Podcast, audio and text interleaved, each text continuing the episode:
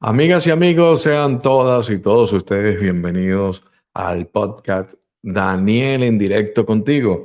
Este es el podcast número 11. wow, increíble. Ya el número 11. Pero bueno, no podemos olvidar que el número 11 en numerología es un número maestro. Es el, el primero de los números maestros, el 11. Después tienes el 22, el 33. Pero el 11 tiene siempre ahí una energía muy especial porque es el primero de los números maestros. Eh, en numerología, eh, yo, la fecha de, mi nacimiento, todo suma eh, y te da un número 11, que es un número maestro que está marcado mi nacimiento con ese, precisamente con ese, con ese número que, que tiene una carga increíble, ¿no? El número 11 tiene una vibración muy elevada, que nos conecta de alguna forma con lo divino, nos, activa esa intuición y nos conecta con el mundo espiritual. Así que definitivamente este podcast número 11 promete bastante, ¿no? y precisamente hoy les voy a compartir una historia eh, que refleja todo esto que le estoy diciendo con el número 11.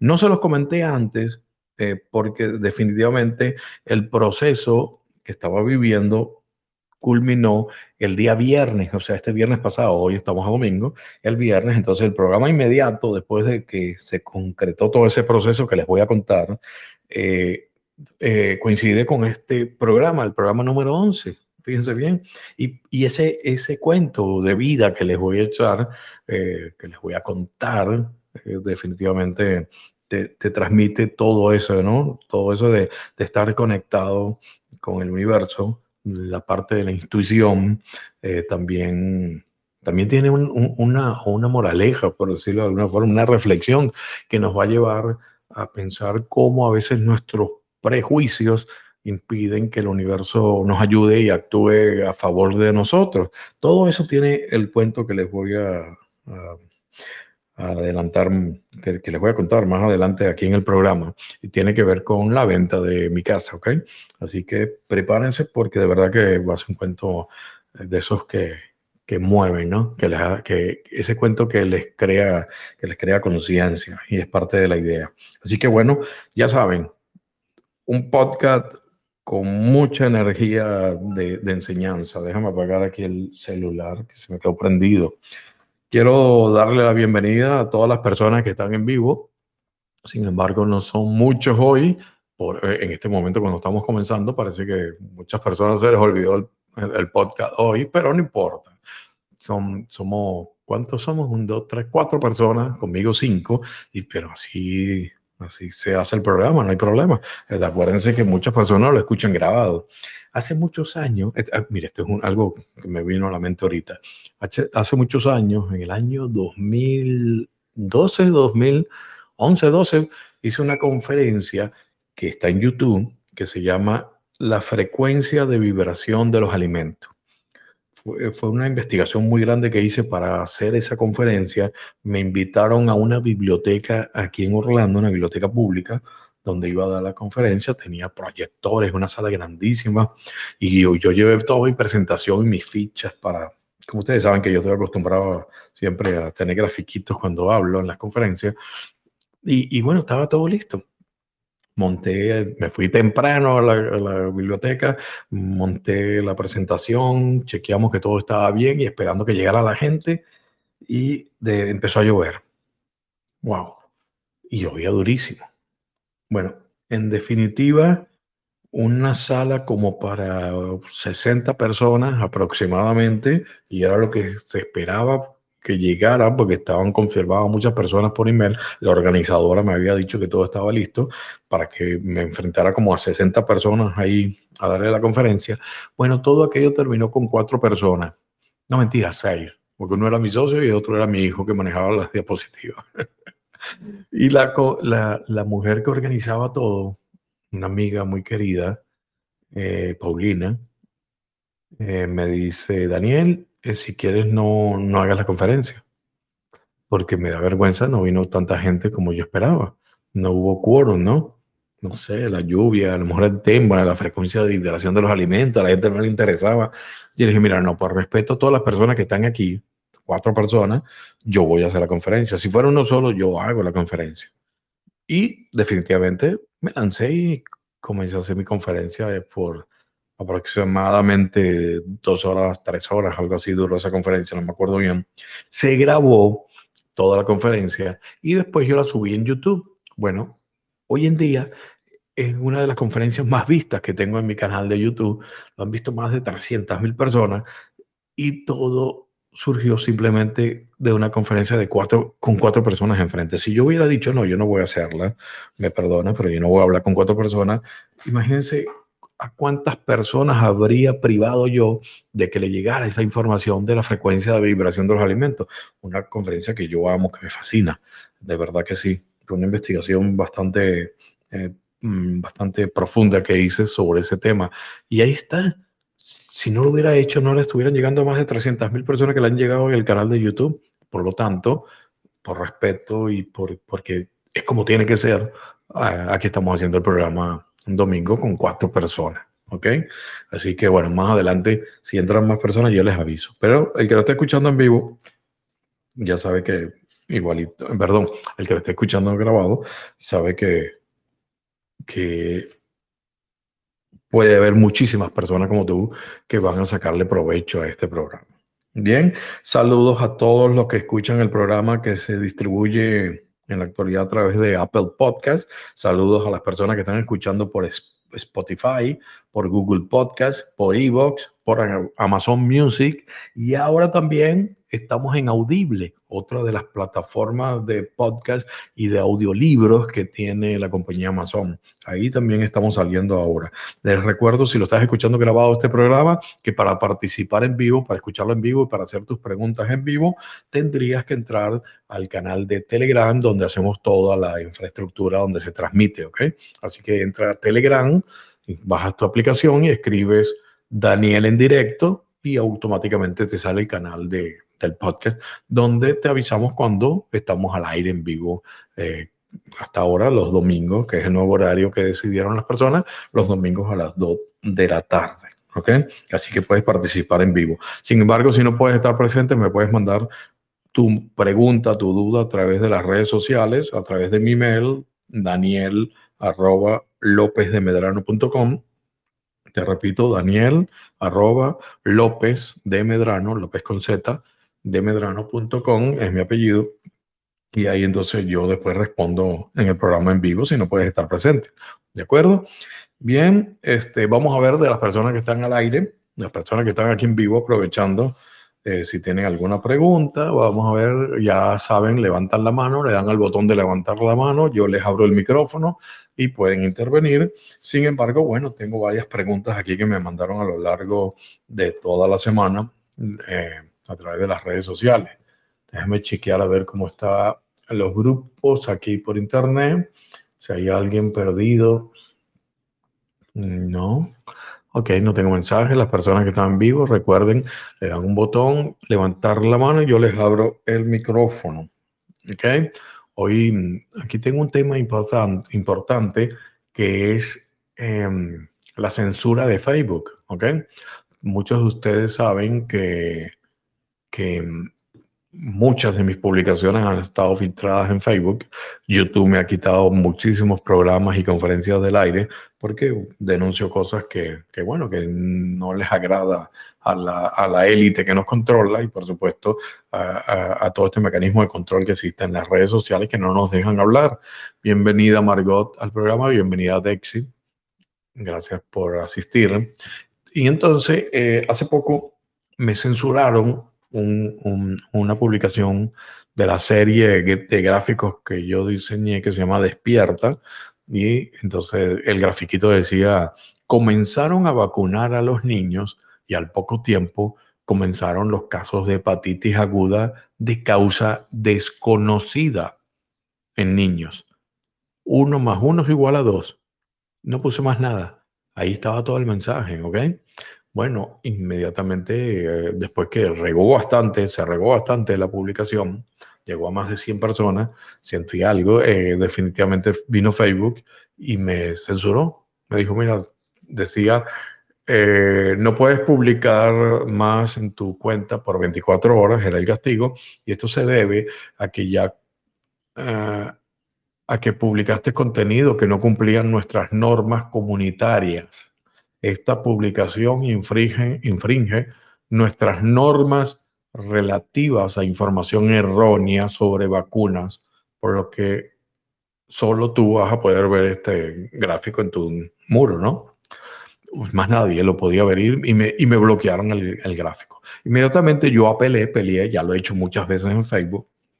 En una oportunidad mandé un escrito bastante contundente a Facebook donde le hablaba de la libertad de expresión, donde le hablaba que la constitución de este país, y ahora yo soy americano, eh, protege, no, no, no, nos protege la libertad de expresión. Aparte, eh, también un poco de que el, gobernador de nuestro estado, aquí en la Florida, donde yo vivo, puso una ley donde uno puede demandar a las redes sociales eh, cuando te bloquean sin, sin, sentido, sin motivo alguno, alguna publicación. Entonces, bueno, eso yo se lo había mandado hace tiempo y ya yo apelé nuevamente y al poco tiempo me mandó un comunicado Facebook donde decía, lo sentimos, nos equivocamos, revisamos su publicación nuevamente y cumple con nuestros estándares, estándares comunitarios. Agradecemos por tomarte el tiempo para solicitar una revisión, apelar a tu caso y bueno, X, X, X. Y total, en resumen, salió de nuevo la publicación, la tuvieron que, que activar nuevamente. Pero fíjense bien, donde yo pongo la, la reflexión de, de todo esto es el título que yo le puse, es esto, inteligencia versus censura.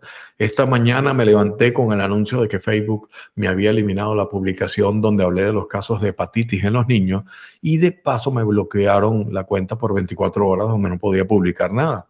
Pero como manejo muy bien el lenguaje, sabía que estaba diciendo lo que quería sin decirlo. Por esa razón apelé a la decisión y no les quedó otra que pedir disculpas y activar de nuevo la publicación. Entonces, fíjense bien, cuando yo digo inteligencia versus censura, es que definitivamente con la imaginación, con la inteligencia, podemos combatir cualquier tipo de censura. Aquí decía, comenzaron las vacunas a los niños y al poco tiempo comenzaron los casos de hepatitis aguda graves de causa desconocida, entre comillas, en niños. Después ponía uno más uno es igual a dos. Yo he podido escribir y, y colocar eh, por culpa de las vacunas que le están poniendo a los niños, comenzaron los casos de hepatitis. Ya directo, pero ya estabas haciendo una acusación. Por lo tanto, con un poco de imaginación, de creatividad, yo dije lo mismo, inclusive eso de hepatitis aguda de causas desconocidas, no son palabras mías, son palabras de la Organización Mundial de la Salud, que dijo que son causas desconocidas. Yo no estaba mintiendo. Por supuesto, al final pongo uno más uno es igual a dos. Es como que une esto y esto, te das cuenta cuál es el resultado.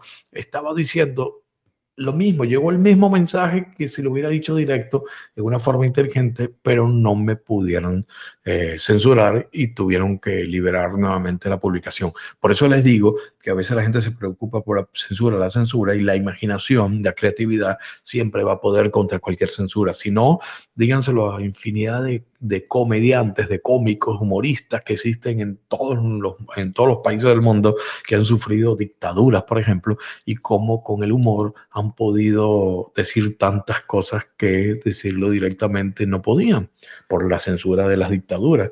Bueno, los humoristas es un caso de que, cómo pueden hablar sin que les caigan encima, ¿no? Bueno, eso es la creatividad, definitivamente. Así que antes de ponernos a quejar de que hay censura en, en, las, en las redes, entonces tendríamos que pensar un poco cómo decir las cosas para que le llegue el mensaje de lo que queremos a las personas, pero utilizando la inteligencia, utilizando la creatividad. De esa forma llegamos a más personas, ¿ok? Eh, vamos a ver, ese es un tema sobre la censura que tenía aquí pendiente del programa pasado. Eh, tengo que irme al folder, a dónde está el archivo, ajá, el archivo donde yo guardo todas las preguntas que me van mandando las personas. Eh, les recuerdo a todas las personas que están en vivo, ya somos nueve personas, así que pueden levantar la mano se dan clic a levantar la mano si tienen alguna pregunta, alguna duda y entonces yo les abro el micrófono para que podamos comunicarnos. Un segundo, voy a tomar agua. Perfecto. Seguimos. Vamos a ver los, las preguntas que tengo aquí pendientes. Eh, soy, mi amiga Soy, que está aquí en vivo, me mandó un mensaje en la, semana, creo que es de la semana pasada, pero no nos dio tiempo en el programa anterior porque ahora duramos solamente una hora. Entonces dice, Dani, disculpa, eh, que ya se, terminó el podcast, eh, pero tenía una pregunta. ¿Qué hacer si llegando el momento le quieren implantar a todo el mundo el chip para poder comprar alimentos, movilizarse, etcétera, etcétera, etcétera? El famoso chip. Bueno, soy y todas las personas que están escuchando. Primero que nada, lo que siempre les he dicho, no se preocupen por algo que pueda pasar en el futuro, porque lo más probable es que ni siquiera ocurra. Recuérdense siempre, el 80% de las cosas que nos preocupan o que nos han preocupado no ocurrieron. ¿Ok? Entonces, eso no, no, no, no va a cambiar pero el preocuparte desde ahorita, ya lo estás viviendo, esa preocupación, tus defensas bajan, tu vibración baja y entonces te está haciendo daño. vamos a esperar que llegue el momento, ¿no? Em, como para que, que, eso ocurra y ver qué tanto puede durar y qué tanto pueden implementar con ese concepto. ¿Okay? Lo mismo le decía yo a muchas personas que, Daniel, que, que nos obligan con la, que, que, la vacuna, que me botan del trabajo. Y digo, mira, se va a caer por su propio peso y todos han visto cómo se ha ido cayendo por su propio peso. Muchas personas que, se, que dejaron su trabajo porque no se iban a vacunar, ya no es obligatorio que tengan la vacuna y regresaron al trabajo. Muchos me escriben, Daniel, lo que tú decías, y, y ya me contrataron de nuevo. ¿Por qué? Porque esperaron, aguantaron. Yo le decía siempre, la clave está en la resistencia, resistir hasta el final. Pero muchos se dieron y ahora están con, con aquel pinchazo que, que no saben qué lo que le puede atraer, ¿no? Entonces el chip es lo mismo. Eh, yo lo estoy hablando del chip desde el año 2012, 2010 en los libros, donde ya yo lo denunciaba. Y en eh, creo que el primer podcast, el, el, podcast número uno, lo pueden ver en los textos, pueden buscarlos hoy. Ahí hablé sobre el famoso chip y cómo ya no va a ser un chip necesariamente, vamos a pasar a un, a, principio al celular, unas aplicaciones que te van a estar escaneando que ya existen, ¿ok? El pase COVID, pero em, a la larga va a ser un tatuaje de punto cuántico, se llama. Ahí es donde está invirtiendo mucho dinero Bill Gates y es hacia lo que va. No todo el mundo lo está manejando. Yo lo dije hace tiempo que ese era el, final. Eh, el tatuaje de punto cuántico. Y eso sí es de verdad una marca a la bestia, ¿no? Que vamos ahí, pero no se va a ver en la piel arriba, sino por dentro y lo van a poder escanear. Pero de, de ahí a que lo implanten, de ahí a que lo puedan colocar en todo el mundo, hay mucho, mucho, mucho camino, ¿no? hay mucha tela que cortar como para que, que eso ocurra a la larga. Quieren implantar un sistema donde simplemente lleven el control de lo que estamos haciendo y entonces como una especie del carnet del buen ciudadano, saber lo que tú estás haciendo bien o lo que no estás haciendo y ganas puntos y según los puntos vas a poder entrar a una tienda a comprar o no vas a poder comprar y es un sistema con una ideología comunista eh, em, que ya viene ideada, ¿okay? creada desde China, ¿de acuerdo? Eso es lo que, lo que están buscando. Ahora que lo logren, vamos a ver. no lo creo, porque definitivamente el mundo ya está más despierto. ¿ok? Bien, espero haberte dado respuesta a tu pregunta. Soy aquí tengo otro mensaje que me enviaron en la semana. Les recuerdo a las personas que están en vivo. Eh, bienvenido Cristian, bienvenido Rosy, eh, que pueden levantar la mano, le dan al botoncito que dice levantar la mano y así entonces pueden hacer su pregunta. Yo les abro el micrófono. No sean malos, no me dejen solo. Acuérdense que la idea del programa es que sean participativos, ¿no? Que también entren ustedes a hacer sus preguntas en vivo para que no me quede hablando yo solo, ¿no? Vamos a ver a alguien de las que están, que se animen, de las personas que están en vivo, que aprieten el botón de levantar la mano. Entre tanto, chequeo por las redes sociales a ver si hay alguien por ahí perdido.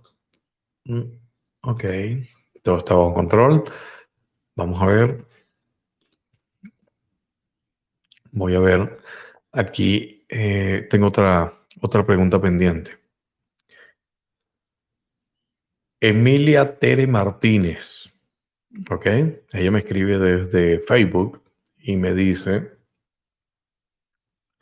hola Daniel, gracias por contestar mi pregunta en tu podcast, pero te faltó tu opinión sobre el libro de Kardec. Ok, ya yo le contesté algo en, en, podcast pasado, y entonces me estaba diciendo gracias por responder la pregunta, ¿ok? Y tienes toda la razón, tengo que trabajar en mis pensamientos. Hace ya muchos años que te tengo, que te tengo como amigo en Facebook y te sigo tus publicaciones que me han ayudado mucho en mi crecimiento espiritual. Pero uno nunca deja de aprender. Gracias, Daniel. Un abrazo. Claro que sí, uno nunca deja de aprender. Yo tampoco dejo de aprender todos los días. Eso es muy importante. Entonces la pregunta que dice mi amiga Emilia, que se me olvidó responderle en el podcast los podcasts pasados cuando le contesté sobre el libro de Kardec. El libro Kardec es el libro de, el libro de los espíritus, que se conoce como el libro de los espíritus. Contiene principios de la doctrina espiritista sobre la inmortalidad del alma, la naturaleza de los espíritus. Todo eso es más o menos lo que trata el libro.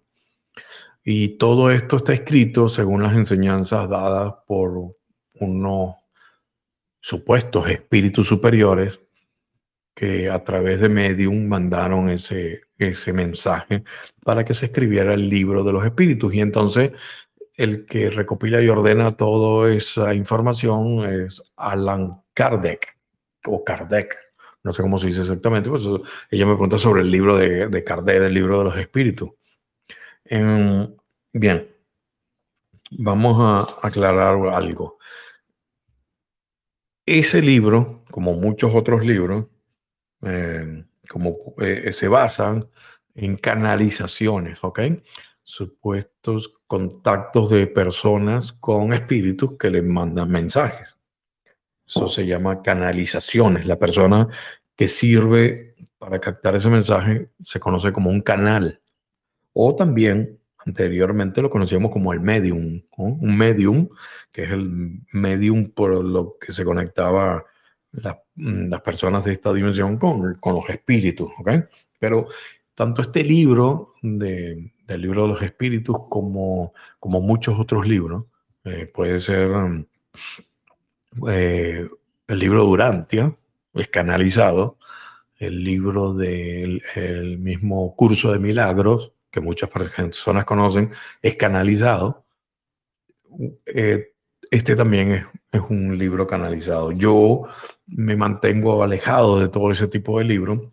Eh, tuve una experiencia con el curso de milagros. Mucha gente me lo, me lo, recomendaba, me lo recomendaba y me lo recomendaba. Me, me llegó a mis manos. ¿Por qué me llegó? Lo compré, lo compré, sí, ahora que me acuerdo, bien grande el libro. Lo compré en Amazon cuando me llegó y empecé a leerlo. En principio, yo he desarrollado alguna habilidad que cuando agarro un libro, estoy en una biblioteca, una librería para comprar un libro, entonces agarro un libro y, no es por la portada, sino algo, el libro ya me, me transmite una energía y tiene lógica porque no solamente las palabras son energías, sino que también la palabra escrita, no, la palabra hablada, no solamente es energía, mejor dicho, sino que la palabra escrita también tiene una energía. Entonces, cuando tú agarras un libro, toda esa información que está ahí eh, eh, en palabras escritas también tiene una vibración. Y es posible que cuando uno se hace más sensible, lo detecte. Cuando yo agarré el libro del curso de milagros, yo sentí una energía bastante pesada. ¿okay? Pero no me dejé llevar y empecé a leerlo. Y a los pocos días de, leerlo y ver lo, el curso que te van dando, lo que tienes que hacer y lo que te decía el supuesto espíritu, es que um, empecé a experimentar un, ¿cómo describirlo?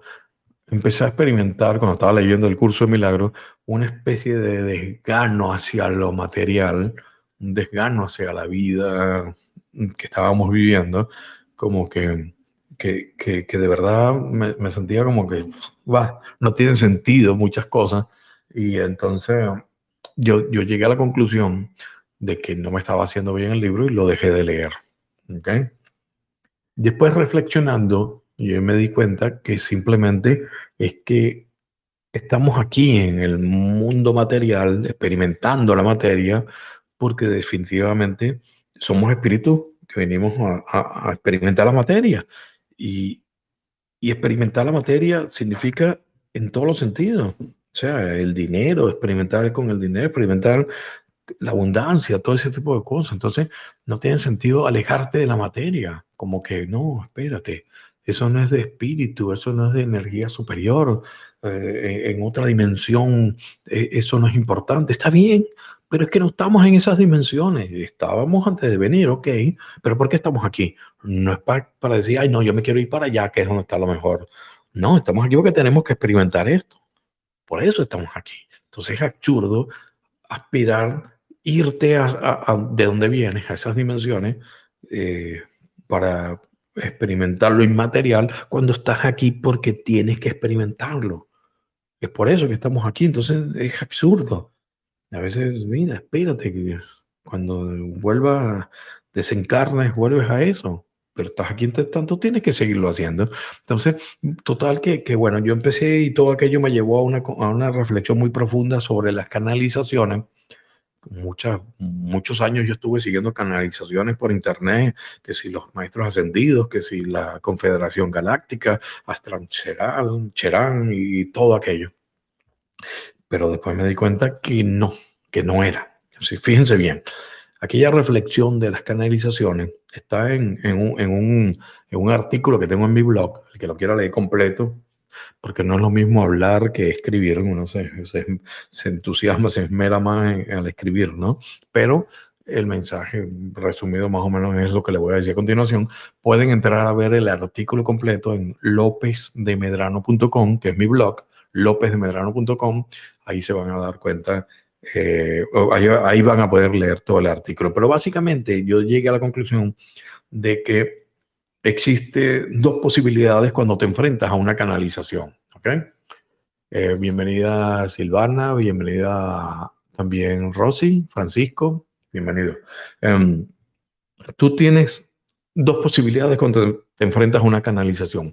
Número uno, puede ser que la canalización es mentira o puede ser que la canalización es verdad.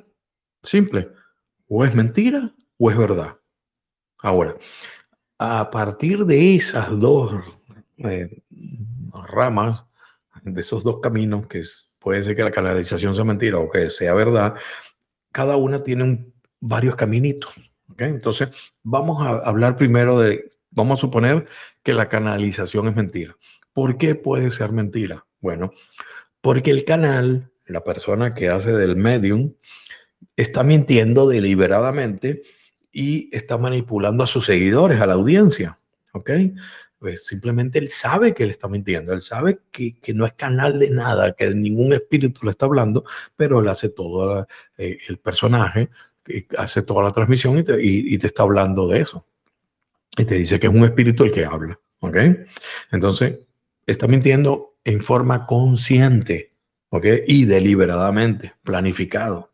Ahora, también puede ser que el canal esté mintiendo, pero sin que él lo sepa. ¿Cómo es posible eso, Daniel? Muy fácil, porque el canal es víctima de un juego de su mente. Su mente le está haciendo creer que se comunica con, con un espíritu, le llega mensajes y él lo transmite. Entonces, es mentira la canalización, no existe ningún contacto con un espíritu, es mentira. ¿Él, está consciente? No, porque es la mente que le está jugando eh, la jugada, ¿no? Le está haciendo la jugada. Y él lo transmite a sus seguidores y ya, la gente le cree. También existe la posibilidad de que sea mentira también, pero que el, el canal no lo sepa, porque son transmisiones y eso se está, está ocurriendo bastante. Son transmisiones que se encarga de, de mandar la élite a través de ondas y todas estas personas que son sensibles a, mensajes en otra frecuencia, le llegan esas ideas en la mente y lo transmiten a sus seguidores. ¿Ok? Pero entonces son, son personas que tienen la posibilidad de captar mensajes, pero está siendo manipulada por la élite con transmisiones a través de, de ondas, de, de, de, antenas. Posiblemente estemos ya a niveles de satélite, no lo sé, pero sí es posible, ¿ok? Entonces, esas son las opciones de que los canales mientan. Entonces tú dices, ok, pero en el caso de que te está mintiendo en forma deliberada, que el canal o el, o el medium que te dice yo hablo con el espíritu tal, eh, lo está haciendo sabiendo que está mintiendo, muchas personas preguntan, Daniel, ¿y por qué? Bueno, muchas veces es que han caído en una trampa ocasionada por los mismos seguidores. Muchas personas le dan más valor, y el ser humano es así, le da más valor a alguien que te transmite un mensaje que te dice, está, estoy mandando un mensaje de un ser superior, de un maestro ascendido, de un ser de luz, y tú sientes que ese mensaje es más importante que el que te puedo dar yo, por ejemplo, que no tengo ningún tipo de conexión con ningún ser. Sí, sí, yo, pero si yo te hubiera dicho, mira, desde hace tiempo hay muchas personas que me siguen desde hace muchos años y, han leído todos mis libros y yo tengo muchísima credibilidad con muchas personas. Si yo digo, mira, me estoy comunicando con, con un extraterrestre, me estoy comunicando con un espíritu superior, hay muchísimas personas que me van a creer se los aseguro. Y, yo siendo una persona publicista y que he manejado los medios por muchos años, yo sé cómo persuadir a las personas que se crean que yo estoy comunicándome con un espíritu, pero efectivamente tengo las herramientas, pero no lo he dicho ni lo voy a hacer porque eso, eso genera un karma, definitivamente. Entonces, ¿por qué lo hacen otras personas? Bueno, cada quien hace lo que quiere, pero la mayoría es que están buscando cómo tener una especie de categoría diferente, una especie de un renglón más elevado que otros que estamos comunicando el mensaje del despertar y terminan cayendo en eso, porque a veces tienen inseguridad ellos mismos. Entonces, los mismos seguidores dicen, ah, no, es que este canaliza este espíritu, es que este está conectado aquí entonces hay muchos gurús que se presentaron como, como, qué sé yo, como bibliotecarios de los, registros akáshicos cuando comenzaron en este camino de, transmitir un mensaje espiritual y después terminaron haciendo, eh, qué sé yo, canalizaciones de entidades intraterrenas con unos lenguajes que nadie entiende y cosas que, que son definitivamente absurdas pero le da una categoría superior y la gente dice, ah, no, este es el gurú que yo tengo que seguir, porque las personas siguen buscando afuera, siguen creyendo en ese eh, ser superior que te protege, que te cuida y que te va a dar todo, porque no crees que tú eres esa, ese ser superior ya. ¿Me entiendes? Entonces, por eso mienten. Entonces, ese es los casos de canalizaciones que son mentiras. Ahora vamos a hablar de los casos que son verdad porque sí, definitivamente sí existen personas que pueden comunicarse con espíritu. Claro que sí. Yo conozco a muchas personas y he estado presente y he estado en, en, secciones espiritistas, he estado en muchísimos tipos de sesión y, y he puesto a prueba a esos espíritus para saber si de verdad es la persona que, que está fingiendo o es algo de verdad. He hecho preguntas mentales y me han contestado mm, inmediatamente. O sea, que, he hecho cantidad de cosas como, buen periodista, ¿no? Para, verificar que todo es, correcto. Entonces sí te digo que sí existen personas que se comunican con espíritu, ¿ok? Pero, ahora bien, que el canal, la persona que sirve de canal, se conecte de verdad con un ser de otra dimensión, ¿es posible? Sí, definitivamente sí es posible. Pero tienes que tener presente dos cosas. Uno, tener presente que la información que te va a pasar ese canal, lo que te va a transmitir, primero está pasando por el filtro de creencias de esa persona que te sirve de canal. ¿Ok? Todas las creencias de esa persona van a servir de filtro para ese mensaje que te está transmitiendo ese espíritu. ¿Ok? Entonces, por eso mm, el mensaje original puede estar distorsionado. Tú nunca vas a ver un católico que canalice a Buda, porque no cree en Buda. Tú nunca vas a ver tampoco un budista que canalice a Jesús. ¿Entiendes? O sea, tú ves las personas católicas que te canalizan a la Virgen, que te canalizan a Jesús, que te canalizan lo, que está dentro de su sistema de creencias. No pueden canalizar algo que no esté en el sistema de creencias porque no tiene sentido. ¿Ok?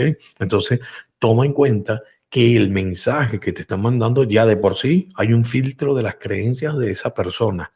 Y ese filtro empieza a distorsionar, a generar, a generar un ruido en el mensaje que te está transmitiendo ese supuesto espíritu. Supuesto no, bueno, en este caso sí, porque hay una conexión. Pero lo otro que tienes que tomar en cuenta es que eh, tener presente que esos seres o entidades de otras dimensiones no siempre son lo que dicen ser, que no siempre tienen el nivel evolutivo o espiritual que te están diciendo que tienen. ¿Ok? Em, muchísimo existen muchísimos espíritus de lo que se conoce como el bajo astral que juegan con nosotros. Espíritus que, que no han continuado su camino, que no se han elevado y están muy cerca de esta tercera dimensión. Yo te diría que está como que en, los primeros niveles de las dimensiones astrales y eso se llama el bajo astral, porque es lo más bajo que pueden estar y lo siguiente es la tercera dimensión. Por eso a veces están atados a, a, una casa, a una silla, a un cuarto, y los encuentras ahí perdidos que no saben dónde están y qué están haciendo. Muchos no se enteran que murieron y entonces se mantienen atados. Entonces, ¿qué, qué, qué tanto mensaje, qué tanto te pueden ayudar esos espíritus si ellos mismos no continúan con su evolución? ¿Okay? No, pero muchos se hacen pasar y se burlan de, nosotros, de los medios, de los canales, diciéndote que son seres de luz, que son seres de dimensiones elevadas. Y bueno, y empiezan a, a, jugar con, contigo de cierta forma. Eh, me acuerdo cuando amigos que hacían la Ouija, estábamos ahí presentes y entraban lo que se llamaban espíritus burlones, ¿no? Empezaban a, a veces decían cosas, a veces no, pero, pero nunca va a ser eh, más allá de lo que ellos evolucionaron nunca te van a poder dar un mensaje. Mm, a veces muchos vivos tenemos mejor, una conciencia más elevada que muchos muertos. Y esos espíritus no te, porque estén en, en el mundo espiritual, en esa dimensión, no quiere decir que estén evolucionados hasta un nivel que te, que te puedan ayudar de verdad. Lo que te digo, muchos vivos tenemos una evolución, una conciencia más elevada que muchas personas que murieron. Entonces te comunicas con ese muerto que te va a poder ayudar si ni siquiera ha podido evolucionar y se quedó atado. ¿Ok? Porque vamos a estar claros, me puedes decir, no, Daniel, pero, pero puede ser que sea un, un ser de luz de verdad. Como tú dices, si hay personas que se comunican de verdad, que son canales, puede ser que no sean los espíritus, eso que tú hablas ahí del bajo astral, Puede ser que sea una entidad, un maestro ascendido, un, ser de luz que se está comunicando con él. Y yo te diría, tienes que entender eh, base, base, son, son conceptos básicos.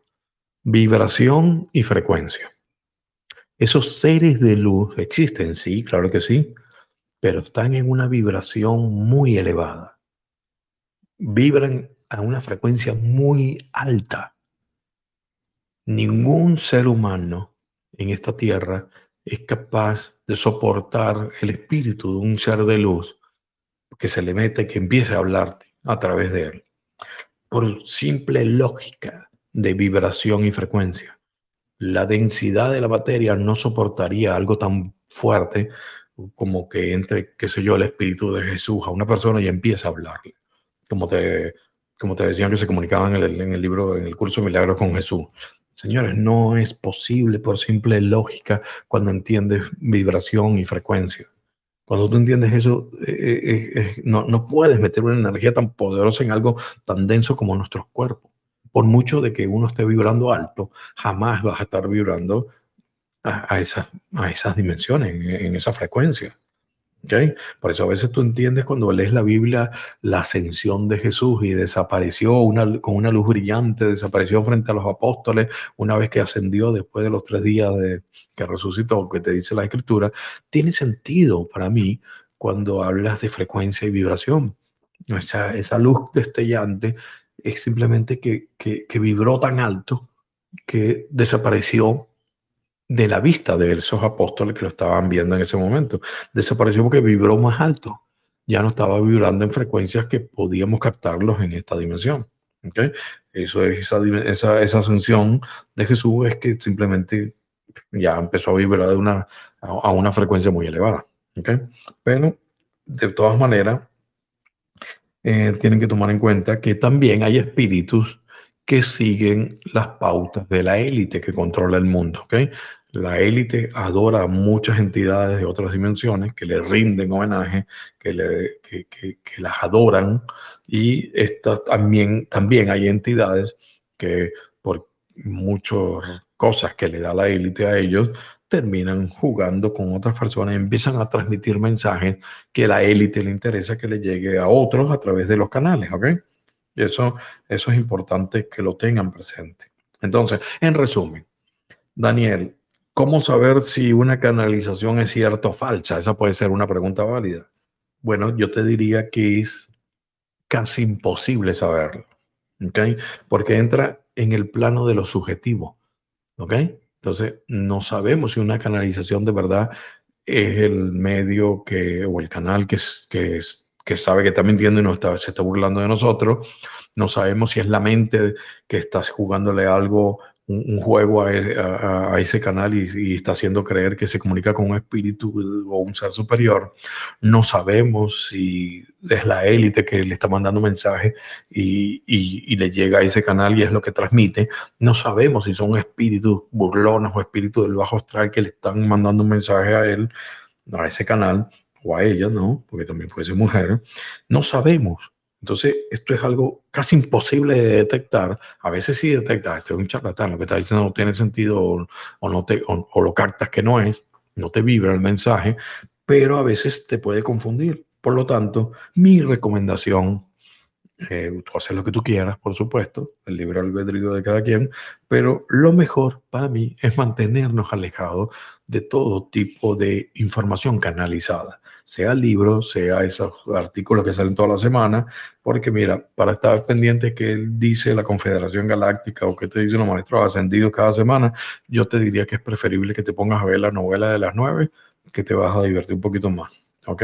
Porque todo eso está manipulado por la élite, ¿ok? Eso es parte de la serie que voy a hacer de Desmontando la Nueva Era, ¿ok? Yo creo que ahí te respondí, Emilia, amiga Emilia, wow, hablé bastante, pero es un tema apasionante definitivamente. Y entonces era sobre, ¿qué era? El libro de los espíritus, ¿ok? Déjame ir borrando todos estos mensajes que tenía pendiente. Les recuerdo a todas las personas que están en vivo en el programa que pueden levantar la mano, pues por favor, nadie ha intervenido. Alguien que levante la mano. Wow, Amaranta, por fin me salvaste. Déjame abrirte el micrófono. ¿Cómo estás? Bienvenida. Ya, ya puedes hablar. Acuérdate, tienes que apretar el botoncito, Maranta, una vez solamente y ahí se te activa el micrófono. Ah, vale. ¿Ahora me escuchas? Sí, te escucho. ¿Cómo estás? Ah, ¿cómo estás? Ay, Daniel, te había pedido la palabra, pero no me habías visto. Entonces, bueno, no la vi. Ah, no, no, no viste, imagínate, si tengo, tengo, una hora aquí diciendo quién levanta la mano, quién levanta la mano, y, y no te voy a dar la palabra. Sí, yo sé, pero bueno, porque si yo tengo la mano levantada desde que empezó el programa, ¿por qué no me escucha? ¿Por qué no me ve? Pero nada, le volví a dar al botón. Bueno, Puede ser que cuando, cuando, me meto en los temas, tú sabes, me concentro tanto hablando que Sí, me apasiona. Te apasiona muchísimo. No, no, a mí me encanta cómo, cómo eres tú. Me gustó mucho eso que dijiste al principio, el cuento este de, de las cuatro personas en el primer taller de la, de eh, el, la conferencia sí. que preparaste, las cuatro personas, me encantó es, esa anécdota tuya. Me eso encantó muchísimo y, eh, y, dice eh, mucho de ti. Pues, de verdad que te agradezco también el espacio. Mira, eh, yo te quería comentar, bueno, te quería preguntar que hablaras un poquito sobre eh, la, la, gráfica que pusiste y el post que pusiste en el canal de Telegram sobre el Bitcoin, ¿no? Que está en tendencia bajista y, y, y primera vez en la historia que está por tanto sí. tiempo en tendencia bajista, que hablarás un poquito sobre qué piensas tú de esta, de esta, okay. de este comportamiento, ¿ok? Claro, y claro bueno, sí Sí, un poco que nos aclares un poquito más de eso. Y bueno, muchas gracias, Daniel. Gracias a ti, Amaranta. Vamos a ver, cerrando el micrófono, Amaranta pertenece a mi grupo privado de criptomonedas, inversión en criptomonedas, y, y, esa es una publicación que puse solamente en el grupo privado, lo que ella me está preguntando. Ok, básicamente eh, mm, hay que entender algo. ahorita, en este momento, el Bitcoin está experimentando, si, si hoy domingo cierra el día con una vela roja, eso quiere decir con una, con, con una vela, o que hay vela verde, vela roja. La vela verde es que está subiendo, la, verdad, la vela roja es que está bajando. Entonces, si cierra una vela roja, va a ser por primera vez en la historia del Bitcoin, desde que nació el, qué sé yo, ¿cuándo fue? 2013 más o menos, eh, que cierra ocho semanas consecutivas en, en caída. ¿okay? Ya, ya batió récord porque siete semanas tampoco lo había hecho. O sea, la semana pasada, ahora todavía sería una semana más. Y todo parece indicar que, que va a ser así. Déjenme un segundito. Voy a chequear aquí en el celular para dar la información correcta. Pero estamos Voy a ponerlo aquí diario. Bien. Y ya les voy a decir. A ver. Eh, pero bueno, no es, perdón, no es diario, es semanal. Es ocho semanas seguidas que sería. Está, sigue roja, sí, y, definitivamente va a cerrar en rojo. No hay forma que recupere ya en lo poco que queda del día para que sea una vela verde. Por lo tanto, van a ser ocho semanas en caída. ¿Qué quiere decir eso? Bueno, es muy fácil. Eh, cuando ustedes entienden cómo funciona el Bitcoin, el Bitcoin trabaja en base a ciclos. Cada cierto tiempo, cada cuatro años, el Bitcoin cumple un ciclo y tiene que ver un evento que se llama halving. Halving es el momento en el cual el, Bitcoin, lo que están minando, las computadoras que están minando Bitcoin, eh, se les hace más complicado y entonces eh, si antes podían minar, por decir algo, 10, 10 Bitcoin, cada cuatro años entonces se complica. Entonces en vez de, 10 Bitcoin pasan a minar 5 Bitcoin. El siguiente, cada, al siguiente cuatro años empiece, en vez de lograr minar eh, por cada bloque 4 Bitcoin, eh, perdón, 5 Bitcoin, que era la mitad de día, entonces mm, estarían recuperando 2 Bitcoin y medio algo así, se va complicando la cantidad de, imagínense personas metidas en una mina con una pala, y cada vez conseguiste un, una piedra de, de, un kilo de oro, sigues más adentro y entonces después de cuatro años te consigues otra piedra, pero ya de, de un kilo es medio kilo y así va disminuyendo la cantidad de Bitcoin. Es así más o menos en forma resumida. Eh, Amaranta conoce lo que estoy diciendo porque ha estado en mis talleres de Bitcoin donde lo explico al detalle, pero eh, para que más o menos las personas que están escuchando entiendan. Entonces, ese evento cada cuatro años hace que el Bitcoin suba de precio. Y se dispara. Y entonces hace un máximo histórico. Ya lo ha hecho a través de la historia en todos esos eventos cada cuatro años van viendo cómo sube. Pero cómo sube, llega un pico, empieza a corregir, porque no todo sube en línea recta, nada sube, y todo lo que sube baja, por, por una simple teoría espiritual de que te lo explica el Kibalión, la ley del péndulo, una ley espiritual, ¿no? la misma fuerza por un lado, la otra fuerza para el otro lado. Y así es la bolsa y así son las acciones. Y así es el, en las criptomonedas el Bitcoin. Entonces, ahorita eh, terminó el pico que llegó a 70 mil dólares y está en corrección. Muchas personas que entraron en el grupo de, que yo tengo privado de criptomonedas hace dos años compraron el Bitcoin a 10 mil dólares. Muchos vendieron, porque me lo escribieron, me lo, me lo, contaron, vendieron cuando llegó a 70 mil dólares. O sea, imagínate, si tú pusiste mil dólares cuando, estaba a 10 mil, por decir algo, cuando llegó a 70 mil, tú tenías 7 mil dólares. Nada mal. Entonces muchos vendieron y sacaron ganancias. ¿Por qué? Porque sabíamos que después venía un pico de caída. No nos está agarrando fuera de base, no estamos perdidos. ¿Qué pasó con el Bitcoin?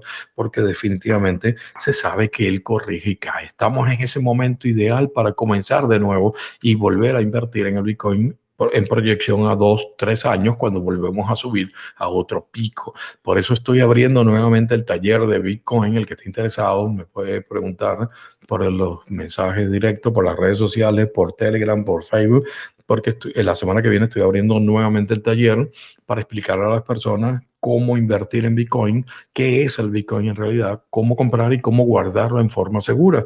Porque cualquiera puede decir, ah, yo lo voy a comprar por aquí que me dicen y, terminas estafado. Entonces, yo te explico cómo hacerlo todo en forma segura y te doy con mi forma de hablar tan simple, te explico conceptos muy complicados para que lo manejes. Entonces, estamos en esa corrección. Me dice Maranta, ¿qué puede pasar? Bueno, Maranta, tienes que ver que ese, esa corrección histórica del Bitcoin, cuando llega a su pico, que empieza a corregir, está coincidiendo con muchas cosas. Está coincidiendo con una, es que estamos a las puertas de una recesión, no solamente en Estados Unidos, sino que va a ser una recesión mundial. Eh, eso lo dije hace dos años en la conferencia El secreto oculto detrás de la pandemia y la economía digital. Son dos conferencias que están por ahí. Una me la filtró, me la, me la censuró YouTube, pero, pero está en Vimeo ahora en forma privada, ¿no? Pero, em, ¿qué pasa? Está coincidiendo que estamos a las puertas de una recesión, estamos eh, eh, en, unos niveles de inflación muy altos, y entonces todo eso coincide con la caída de corrección normal del Bitcoin. Entonces, puede ser algo así como se dice en, el clima, una tormenta perfecta, cuando se unen muchísimas cosas y terminan haciendo una gran tormenta, una tormenta desastrosa porque se unieron diferentes corrientes y diferentes cosas que, que afectan. Entonces, algo así está ocurriendo con Bitcoin. ¿Qué puede ocasionar? Bueno, que sea una corrección más fuerte de lo que se podía esperar. Eh, corrección quiere decir que baje de precio, pero eso es una oportunidad de compra más que preocuparse uno por lo que cae, es la oportunidad de compra que se genera. Publicado yo el otro día eh, en mis redes sociales eh, una frase que me fascinó, que decía, eh, cuando vienen las crisis, existen dos tipos de personas, los que se ponen a llorar y los que venden pañuelos. Y es ahí donde tú te das cuenta que la crisis es una oportunidad para de verdad eh, ganar dinero. No quiere decir, ay, Daniel se está aprovechando de las personas que lloran y le está vendiendo los pañuelos. y entonces está explotando. Tú, sabes, todo ese cuento que te viene de, de, tu mente ego para desprestigiar cualquier información que te pueda ayudar. No, está vendiendo pañuelos porque hay gente que necesita pañuelos. ¿Ok? No se está aprovechando de la necesidad del que está llorando pero es un, es un cuento que te lleva a decir cómo tú puedes sacar provecho de, de estas crisis. ¿Cómo? Bueno, comprando en las caídas. Comprando en las caídas es cuando tú puedes de verdad salir adelante. Vaya. Eh, eso es lo que está pasando con Bitcoin. Van a tener una oportunidad de, de compra muy buena. El que quiera entrar al taller me puede escribir. Eh, la semana que viene estoy abriendo nuevamente las lecciones. Van a ser grabadas y, y van a tenerlas divididas en módulos y en sesiones para que puedan aprenderlo. Los que ya entraron hace dos años eh, van a tener también el, ¿cómo se llama? Van a tener la oportunidad de tener lo mismo que estudiaron hace dos años, pero que eran dos videos larguísimos de dos, tres horas en una conferencia, van a poder tenerlo organizadito ya por tema para ya chequear cada concepto más rápido porque tienen el título y cada video toca un solo tema. Antes era toda la conferencia completa. Y aparte, van a tener también videos nuevos y, material actualizado que le voy a agregar a este nuevo taller. Así que ya saben, el que quiera entrar aquí y sacar provecho a la inversión con Bitcoin, eh, está abierto el taller donde van a estar ayudados de, por mí de la mano, ¿ok? Porque vamos a tener conferencias en vivo de preguntas y respuestas y todo eso. ¿De acuerdo? Así que ya saben, no, no es para asustarse a la caída, sino es el momento de sacarle provecho. ¿Ok? Viene una caída, todavía no ha caído como tiene que caer. Viene una caída buena, pero igual ahorita son momentos de compra buena. O sea, unos precios aceptables, pero, pero todos mis análisis indican que va a caer más y es el momento ideal. Estamos ya casi a punto de la hora del programa, pero eh, ya les voy a, adelantar un cuento que fue lo que les prometí al principio, el cuento de la venta de, mi casa. Es una unión de cosas increíbles. Fíjense bien. Ah, tomen, tomen, respiren porque de verdad que el cuento es increíble. Voy a tomar un poquito de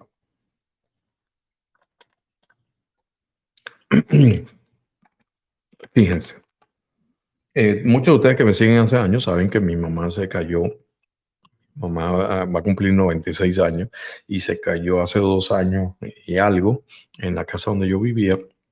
Se fracturó el fémur y la tuvieron que operar, le pusieron un hierro en el, por el hueso con dos tornillos y bueno, se recuperó y, y ella camina ahí con su andadera. Pero eh, la casa donde yo, la, la, casa que yo compré, que donde vivíamos en ese momento, eh, era de dos pisos y todos los cuartos estaban en el piso de arriba. Ni siquiera el, eh, en el baño que está abajo, eh, ni siquiera tenía ducha. Entonces no tuve otra opción que salir a alquilar una casa. ¿Ok? Eh, muchos de ustedes saben ese cuento, porque está en, creo que en el primer podcast, cuando comencé el, este programa, está ese cuento. ¿Y qué pasó? Que bueno, la casa como tal mm, la, la puse a alquilar. O sea, mi casa la alquilé y me fui a alquilar otra casa que fuera de un solo piso, que cumpliera las condiciones de un baño especial, que no tuviera bañera para mi mamá, con ducha y todo fue perfecto. Ahí estuvimos por dos años y la casa mía estuvo alquilada por dos años. Y um, ¿qué pasó? Que, que, la persona, bueno, la que, la que me estaba alquilando, la señora decidió pedirme la casa y no la iba a seguir alquilando. Y todo ese cuento, que es increíble, está en el primer podcast, donde se unieron una cantidad de cosas para que yo terminara viviendo en esta casa que alquilé, que es un sueño. Ustedes han visto las fotos que yo coloco, los patitos vienen a comer aquí. Tengo un patio en la casa que da a un lago, el atardecer lo tengo ahí enfrente todos los días, puedo meditar tranquilo, tengo los patitos, las garzas, todos vienen aquí a tocar la puerta, literalmente tocan la puerta esos pajaritos, para pedirte que, que le saques la comida. Pero es, es increíble. De verdad, todo se dio por eso. Pero a la par, fíjense bien cómo empezaron a moverse otras piezas en, en engranaje cuando comenzó esa mudanza. Cuando yo eché ese cuento en el podcast número uno, estaba ocurriendo, pero no termino, no, decidí contarlo cuando todo terminara. Entiendan esto, a veces estamos metidos dentro de un problema, por llamarlo de alguna forma, o dentro de una situación, pero no sabemos cómo va a terminar, no sabemos cómo va a concluir todo y simplemente em, tenemos que recordar eh, todas esas veces que hemos estado en situaciones que podemos decir problemáticas, malas o negativas, que terminando, terminaron siendo para algo bueno. ¿okay? Y, y, cuando estamos en plena acción, en pleno evento, no sabemos que, a dónde va la cosa, pero tenemos que confiar y decir, ok, yo sé que siempre va a terminar bien y dejarlo. Entonces, días antes de la mudanza, yo tuve una reunión con mi socio y con mi hijo en la oficina y yo les comunicaba que la decisión de vender la casa. A esa casa que teníamos alquilada, la persona eh, no, no alquiló más la casa tampoco. Coincidió que, nosotros estábamos mudándonos para la nueva esta que estoy alquilando. Y yo dije, yo voy a, es mejor venderla. Estamos en un momento de alto del mercado, se está revalorizada las casas de una forma increíble. Yo dije lo mejor que puede pasar es venderla, pero en esos dos años que estuvo alquilada, la persona que lo tenía, de verdad que, bueno, era una persona con, con varias niñas y se desgastó la casa. porque había mucho desgaste en las paredes, la rayaron, la rasparon, le abrieron huecos. Eh, en la parte de atrás del patio tenía un piso de madera, como se llama deck en inglés, un piso así de, madera que por falta de mantenimiento se, y la lluvia se deterioró y se estaba, estaba podrida la madera en varios sitios. La pérgola sí se mantenía muy bien, eh, la famosa pérgola que muchos de ustedes conocen. Pero dije yo, mira, vamos a la cosa, yo no me voy a poner a, que estemos arreglando la casa para, para venderla. Vamos a buscar que sea un inversionista que decida comprarla y así como está y que él la arregle. Yo la pongo por debajo del mercado y simplemente la van a comprar porque, porque ya de por sí se, se ganaría, ¿no? Entonces, eh, bueno, eso fue un, un, pensamiento en la reunión que dije. Y cuando estábamos en plena mudanza, viniendo para acá con las cosas para la nueva casa, en pleno camino, sonó el teléfono de mi hijo y Daniel atiende y sí, sí, hello, eh, le habla en inglés. Y yo le pregunto, ¿quién es? Me dice, papá, es un señor que está llamando que dice que representa un grupo de inversionistas y que quiere comprar la casa. Y entonces me dice Daniel, esos son de estos nuevos vendedores que están buscando siempre con el cuento de inversionista. Nosotros, muchísimos años atrás, eh, entramos a varios talleres y seminarios de, para real estate, de, venta de casa, y, aprendimos que una de las formas que tú decir para vender una casa, para ser como intermediario de esa casa, el contrato, tú dices, mira, yo represento a unos inversionistas y quiero comprarte la casa. Y eso era algo que nos enseñaban en los cursos. Daniel me dice, papá, es uno de estos que, que llaman a cada rato con el mismo cuento.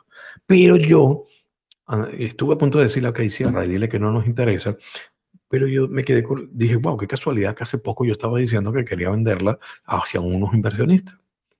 Yo le digo, eh, pregunta si habla español. Sí, habla español. Yo me siento más tranquilo hablando el español. Y entonces le digo, ah, ¿cómo está? No, que queríamos ver si estaba dispuesto a vender la casa. digo, mira, yo no, como buen negociante, ¿no? Digo, yo no estoy pensando en vender la casa, pero si me hacen una propuesta de verdad irresistible, yo puedo pensarlo. Ok, perfecto, señor, deme su email. Le doy el email.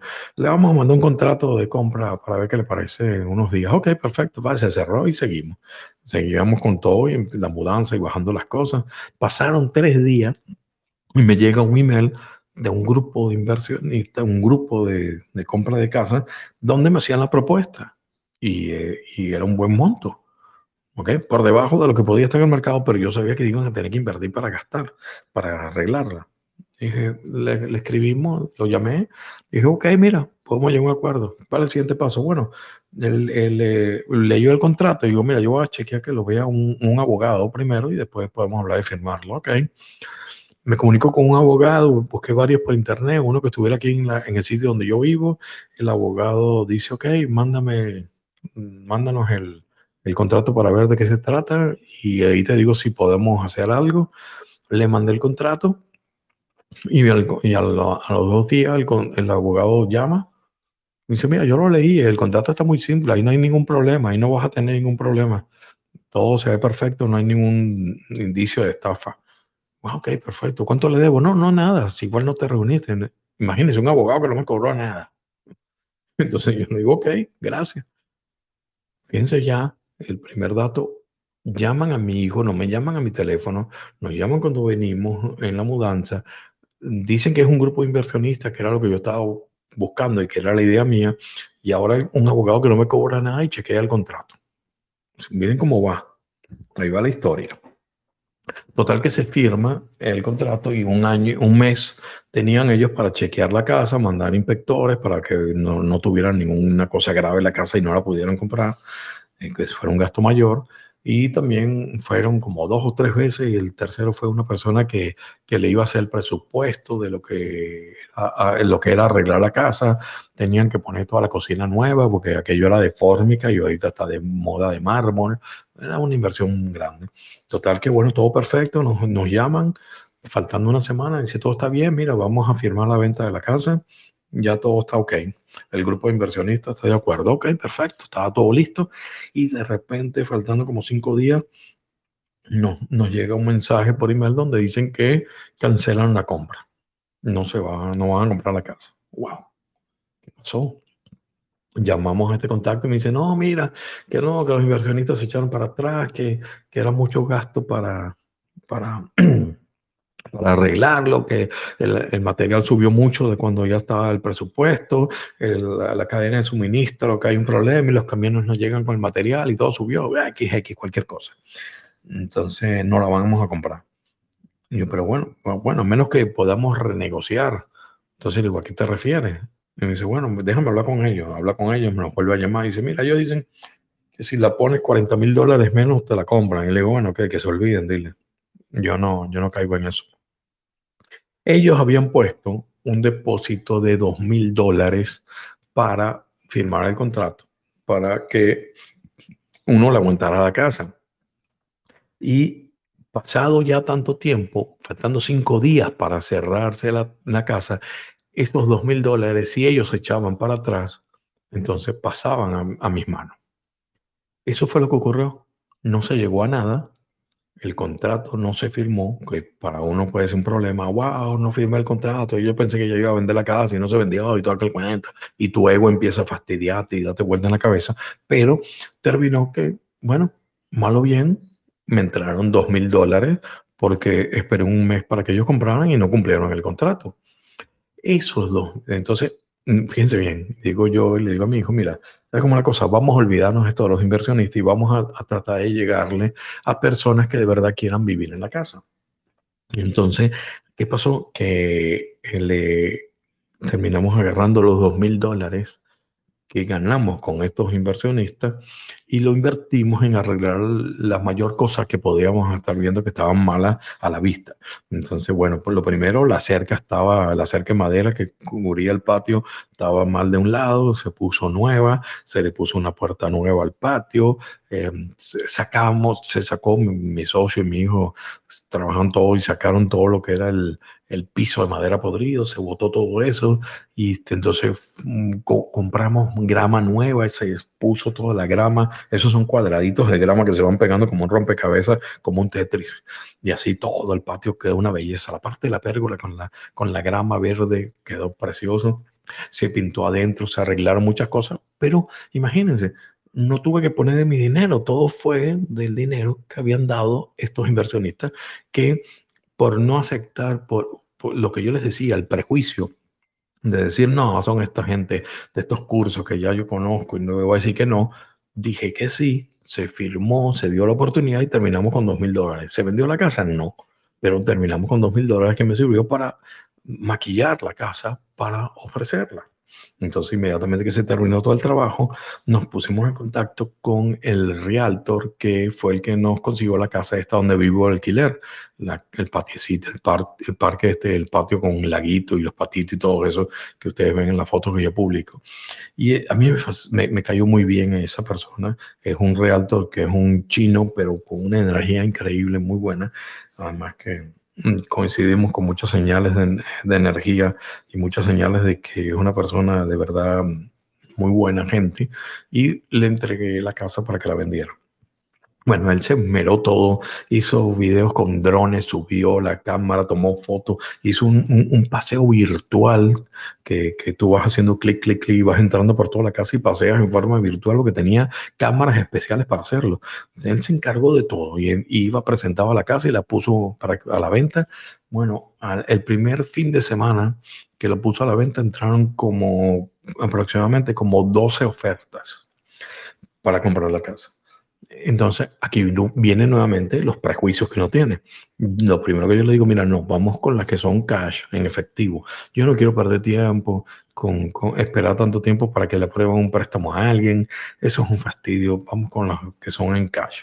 Entonces, había uno en cash, eh, pero había una señal en el contrato que decía que él podía vender ese contrato a otra persona. Eso se llama assignment, en, un asignamiento en, en, real estate. Yo lo hice bastantes veces. Entonces, tú, tú contactas al, al, dueño de la casa, la metes la casa en un contrato eh, que la vas a comprar en 30 días y entonces vas y te busca la persona que le interesa en tu cartera de clientes o uno nuevo, le ofreces ese contrato de compra sin, y, y él te lo compra. Entonces tú dices, ok, te la vendo por tanto y tú le subes, qué sé yo, éticamente 2.500, 5.000 dólares máximo, vendes el contrato, nunca compraste la casa y esa persona se la compra al otro. Tú fuiste el intermediario del contrato. Eso se llama un asignamiento. Entonces tú le asignas ese contrato al nuevo comprador y ya está. Entre, entre esto y esto, tú no pusiste ni un dólar y ganaste eh, por ser intermediario. Y solo tenía el contrato y yo lo conocía porque por muchos años lo hice. Algún día les voy a contar cómo logré hacer unos negocios con real estate vendiendo hasta 20 casas y, y, y estuvo mezclado una parte espiritual increíble. Cómo se puede hacer negocios y mezclar, ganar dinero y mezclar la parte espiritual. Algún día se los cuento. Pero si no, alargo esto mucho y ya estoy pasado del tiempo del programa. Y entonces, ¿qué pasó? Yo vi que tenía eso y le dije, mira, firmamos, pero eliminamos esta parte. ¿ok? Le digo yo al realtor, elimina esta parte porque no me interesa que se lo venda a otro, yo quiero que ya se lo va a comprar, que lo haga de una. Ok, se firmó, se le mandó, ya estaba listo, ese era el contrato ideal. Al día que tenía que mandarlo firmado, se echó para atrás. Y dijo, no, no, no, yo nos vamos para atrás, no quiero comprar la casa. Por supuesto, porque como le quité esa cláusula, se le complicó la cosa y era lo que yo detecté, que no era una persona que iba a pagarla así y podíamos estar esperando media, 30 mm, mm, días y no llega nada. Entonces nuevamente se cae la venta de la casa y dije, wow, qué broma, pero no dejé que me fastidiara la mente. Y dije, nuevamente, olvidarnos de los prejuicios. ¿Qué pasó? Que definitivamente dije, mira, vamos a una cosa, vamos a dárselo a esta persona, una familia, una pareja, que, que, ofreció bien, eh, un monto más alto de la que yo lo estaba vendiendo, pero era por, ¿cómo se llama? Por, por préstamo. Entonces dije, bueno, vamos a dejarla que sí, que sea por préstamo. Olvidarse de los prejuicios, todo lo que se te tranca porque tú dices, ay no, el préstamo dura mucho, de aquí que se lo aprueben y entonces pierdo el tiempo. Olvidé todo eso y se firmó el contrato con ellos. El préstamo son unos trabajadores de, la, de Disney eh, y el préstamo se lo estaba dando una, una, una compañía que da préstamos de dinero que es de la misma Disney. A sus trabajadores le presta dinero para comprar casas. Total que bueno, se firmó el contrato y todo, señores, el viernes se cerró el contrato, ya vendí la casa, gracias a Dios, eh, por un monto mayor al que yo pensaba. Eh, se, sacó como cuatro veces lo que costó la casa de, de ganancia, pero hoy en día, según mis análisis, es el momento de vender, no es el momento de comprar. La compra viene finales de año, los primeros trimestres del año que viene, por ahí viene la que ya yo calculo que esté cayendo todo el mercado inmobiliario y es el momento cuando voy a comprar. Ya lo hice hace años, esperé que cayera todo y compré. Ahora, nuevamente, cuando todo el mundo compra, yo vendí. Y cuando todo el mundo esté eh, eh, creyendo vender, es que yo compro. Porque así es como se hace. Tienes eh, una frase muy importante que les puede quedar de, de, conclusión del tema, es que hay que hacer lo que hacen, hay que imitar lo que hacen los ricos y no hacer lo que ellos te dicen que hagas. Fíjense bien, hay que imitar lo que hacen los ricos, pero no hacer lo que ellos te dicen que hagas. Tú hoy en día consigues mil videos por YouTube de millonarios que te dicen, compra casa, es una buena inversión, va a seguir subiendo. Eso es lo que te dicen. Pero tú tienes que observar lo que hacen. Y yo observo, por ejemplo, a una de las personas más ricas del mundo, que es el, el Elon Musk, el dueño de Tesla, que tenía varias mansiones y las vendió todas. Señores, el hombre más rico del mundo, el dueño de Tesla, vendió todas sus casas y se fue a vivir alquilado. Es más, tiene hasta una casita pequeña ahí, de como, un mobiljón, una cosa así, pero de lujo, dentro de la misma compañía de Tesla, donde él sale y a veces se queda a dormir en la compañía. Pero él vive alquilado, vendió todas sus mansiones.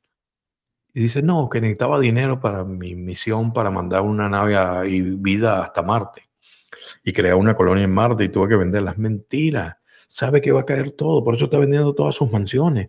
La persona más rica del mundo vive alquilada. Te está diciendo todo. Por eso hay que hacer lo que ellos hacen y no lo que ellos te dicen. Así es más inteligente observar eh, lo del mercado. Bueno, moraleja del cuento, que tenemos que olvidarnos de los prejuicios. Yo podía tener un prejuicio, primero esa llamada de un inversionista, que es un grupo inversionista, yo me conocía el cuento que muchas veces se repetían los, en los talleres que te decían que lo hiciera, pero lo dejé. No se vendió la casa, pero me dio dos mil dólares que me sirvió para invertir, para maquillarla y vendérsela a una, a una persona que me olvidé del prejuicio de que fuera comprado por eh, préstamo y no por dinero efectivo de golpe. ¿ok? Eh, terminé ganando, la negociación fue increíble y ahora eh, el cuento es ese.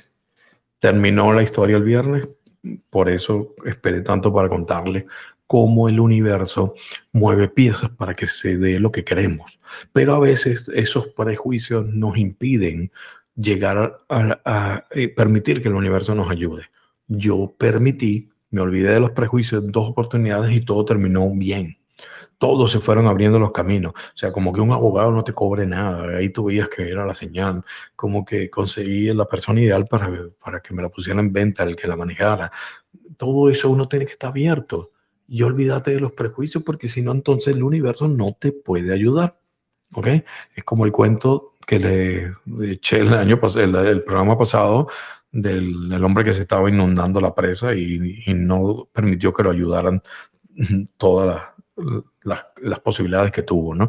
Lo pueden oír en el cuento anterior para no echarlo nuevamente. Bueno, amigas y amigos, espero que les haya gustado el cuento, espero que les haya gustado el programa de hoy. Me extendí un poco como cosa rara, ya me abusé y pasé como 15 minutos de lo habitual, pero bueno, yo creo que el cuento valía la pena. Les recuerdo que, bueno, nos vemos la próxima semana, el domingo, a las 2 de la tarde, hora de Miami, y por aquí por Telegram son las transmisiones en vivo. Muchas gracias a todas las personas que están en vivo, ¿de acuerdo? Y un, les, les envío a todos un súper abrazo energético. Gracias. Feliz comienzo de semana.